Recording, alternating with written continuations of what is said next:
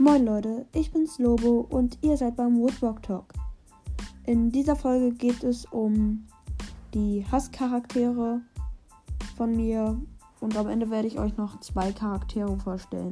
Das sage ich euch dann aber am Ende. Mein Platz 15 ist Jeffrey. Und zwar, weil der Junge ja am Ende gut geworden ist, sonst wäre er weiter unten. Und ja, mehr gibt es zu ihm auch nicht zu sagen. Er war ja die ganze Staffel über der Feind von Karak und hat auch nicht, war auch nicht mal das Gelbe vom Ei. Und deswegen ist es für ihn Platz 15 geworden, weil er ja noch seine Spur gewechselt hat. Also er ist ja noch gut geworden. Mein Platz 14 ist tatsächlich Bo. Ich dachte mal, dass Bo es sei, der mal hier dem Miro geholfen hat, aber das war er ja nicht. Und deswegen ist er nicht auf meiner Lieblingscharaktere-Liste oder auch bei gar nichts dabei. Bo war einfach der, der Jeffrey immer geholfen hat, der, der fürs Witze zuständig war. Und ich habe ihm auch nur Platz 14 gegeben, weil er ja, weil er bei dieser Geschichte in Woodwalkers, Woodwalkers and Friends zwölf Geheimnisse dabei war. Sonst wäre er auch weiter unten gewesen. Dann kommen wir zu unserem Platz 13 und daher ist King. Das ist der Wandler aus der La Chamba. Colegio aus dem Colegio La Chamba. Und ich mag ihn an sich eigentlich sonst, nur halt, dass er immer gerne hier Leute anspringt. Und das mag ich einfach nicht. Ich mag's nicht. Genau. Uh, ja, mehr kann ich zu ihm auch nicht sagen. Er ist halt immer der, der immer Hilfe braucht, deswegen ist er auch nicht weiter unten. Er kriegt halt immer Hilfe von den anderen Mitschülern, weil er ja im Zoo aufgewachsen ist. Und das tut mir auch irgendwie schon so ein bisschen leid. Sonst, ja, geht's weiter zum Platz 12. Und das ist natürlich, also was für natürlich, es ist Bert McNally. Also der Vater von Bertha, Bertha. Und dem war halt alles egal die Bertha hat ja war ja halt sauer so ein bisschen, also sie wollte sich entschuldigen und so. Der, und die, der war halt, dem war halt alles egal. Wegen hier beim Tag der Rache. Das war dem egal. Und da fand ich, dass er seine Aufgabe als Vater nicht gut widerspiegelt wer macht das, finde ich nicht gut. Ja.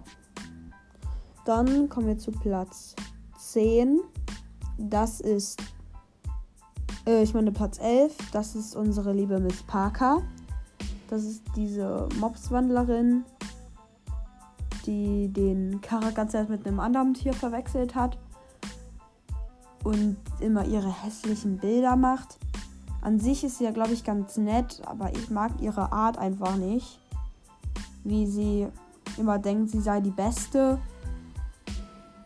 Und dann ist sie doch nur die Mobswandlerin, die mal wieder verpeilt ist. Und das mag ich an ihr halt nicht. Ja, und mehr kann man eigentlich auch zu ihr nicht sagen. Dann kommen wir weiter zu Platz 10. Das ist Rebecca Youngblood. Das ist ja die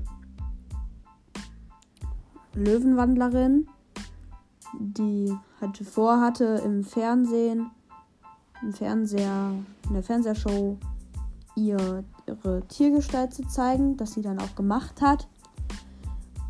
Aber man, zum Glück hat, das, man, hat man das ihr nicht geglaubt. Man dachte, dass das vom Fernseher so Video bearbeitet sei und dass das nicht stimme. Und ja, sie hat ja auch Karak angegriffen in dieser Kneipe mit Lisa Clearwater. Auch unverzeihlich im Prinzip. Genau, dann kommen wir zum Platz 9. Das ist Toko. Den Toko mag ich eigentlich nicht. Und ich habe ihn auch eigentlich nur auf Platz 10 gesetzt und nicht weiter unten, weil er sich halt am Ende an bei Karak entschuldigt hat mit diesem, also nicht entschuldigt, sondern mit diesem, ja, blöd gelaufen, ne? Das fand ich bei ihm cool. Und er ist nicht weiter weg gewesen, also bei oben, weil, also weiter hinten, weil er halt trotzdem Karak und so angegriffen hat. Also Karak und so Thiago angegriffen hat. Und Karak war natürlich auch manchmal dabei. Und sonst gibt es bei ihm auch nichts zu sagen. Dann kommen wir zum Platz 9. Ne, Platz 8. Das ist unser lieber Barry. Ja, Barry, bei Barry ist es das gleiche wie bei Toko. Nur halt, dass Barry sich nicht bei Karak entschuldigt, also dass er nicht mit Karak gesprochen hat. Bei ihm war er das letzte, was man gehört hat, dass er da mit seinem halb zerfleischten Arm im äh, Krankenhaus lag, weil Thiago da ja reingebissen hat als sein, mit seiner Tiergestalt. Und ja, Barry hat halt auch alles, was Toko gemacht hat, mitgemacht. Die haben ihn angegriffen, Sachen auf ihn geschoben. Und natürlich haben sie Ella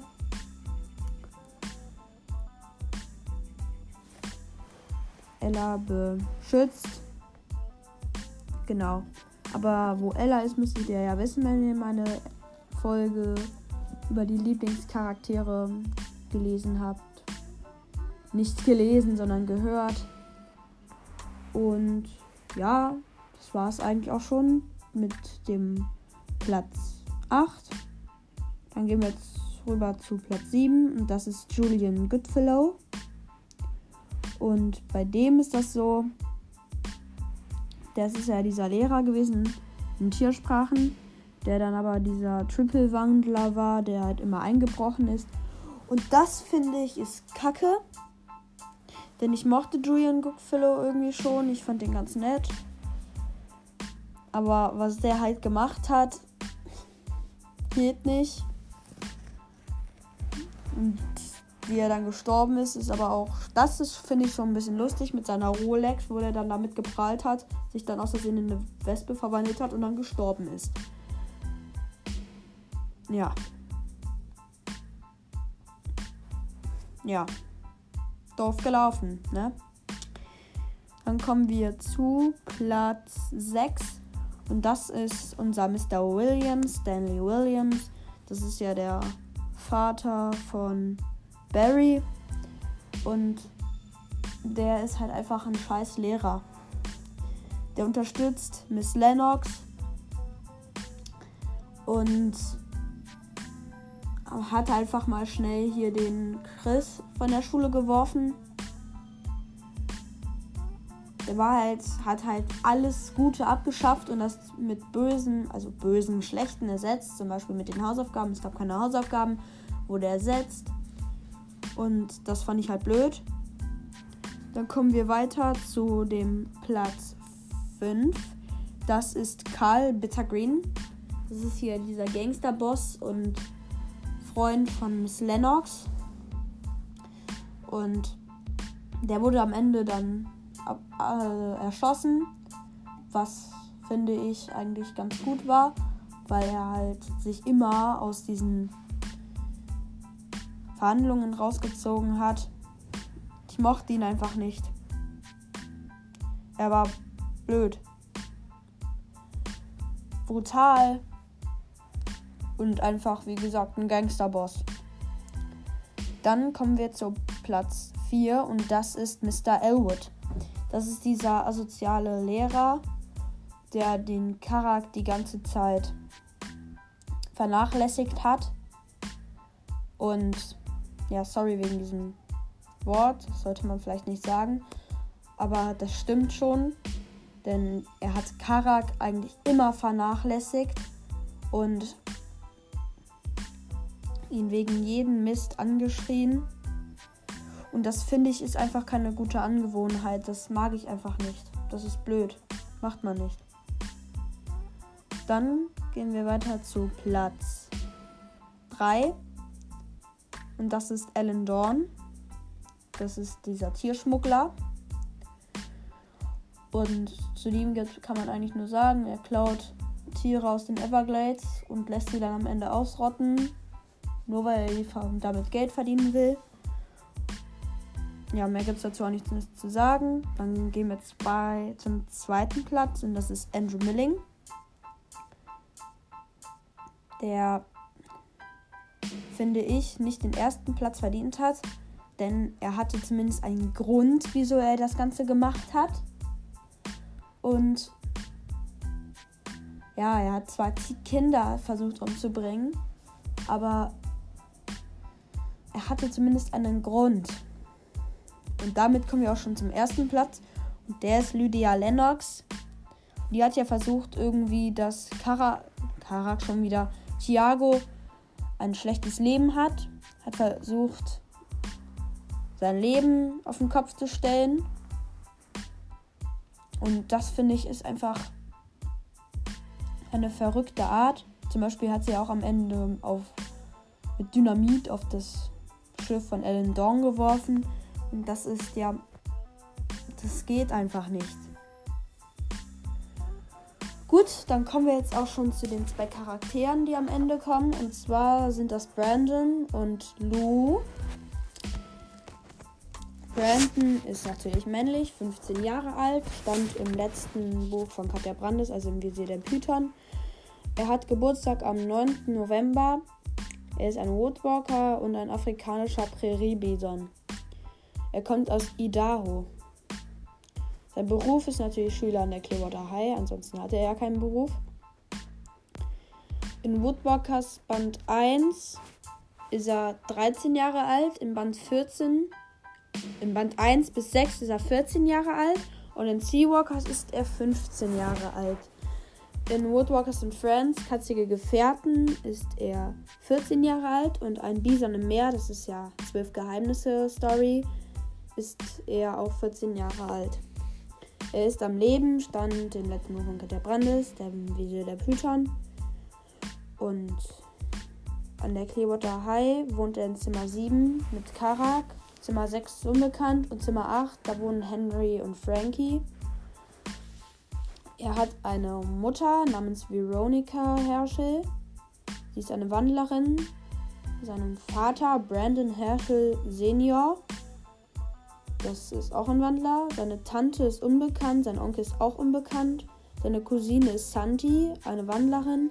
Und sein Cousin ist ein unbekannter Wandler.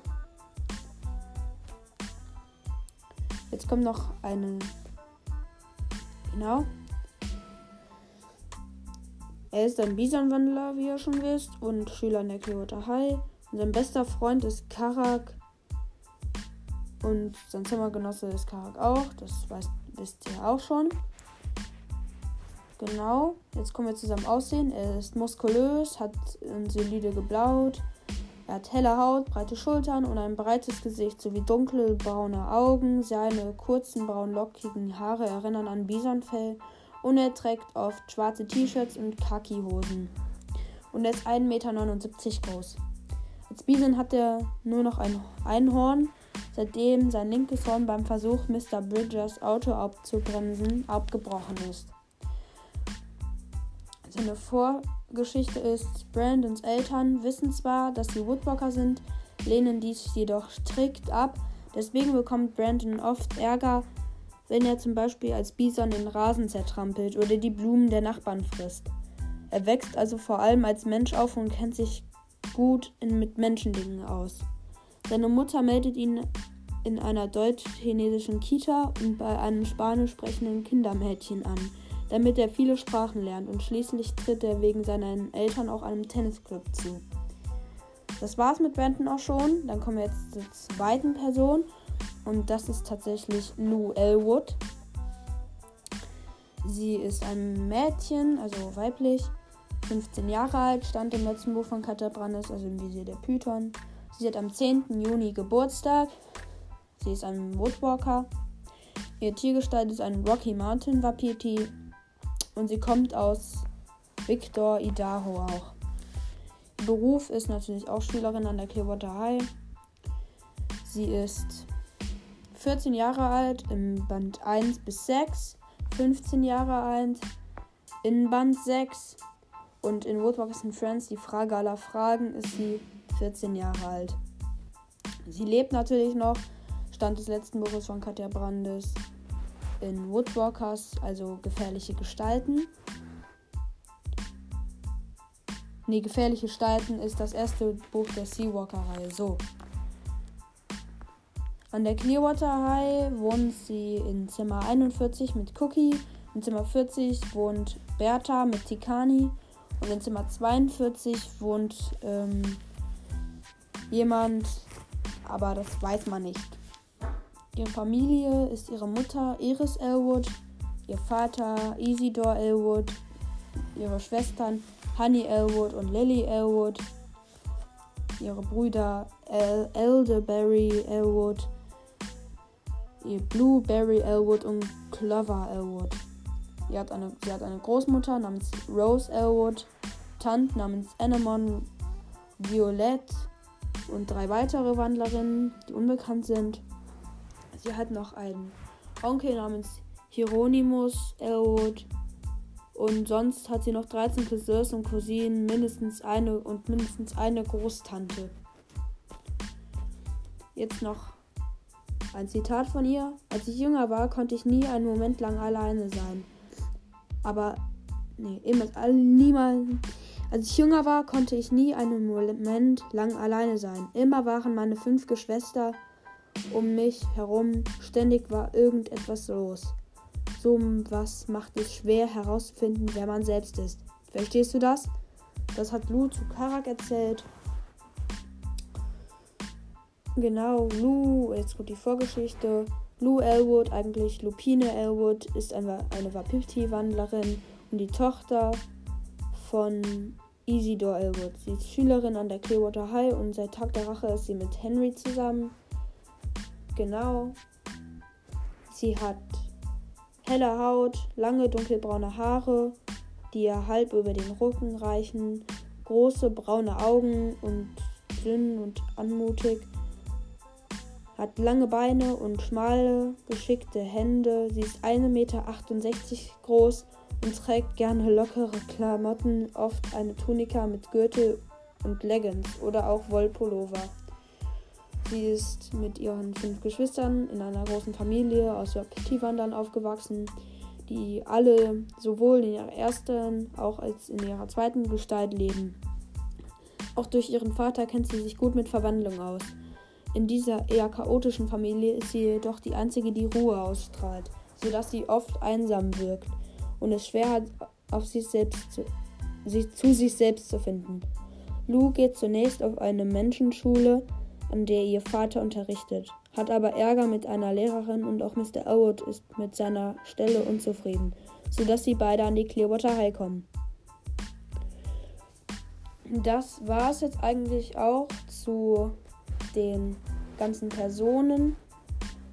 Und ja, ihr könnt mir gerne eine Bewertung dalassen und auch wie immer in den Kommentaren schreiben, Verbesserungswünsche und so.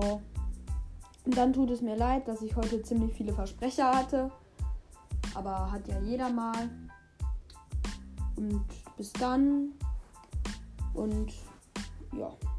Tschüss.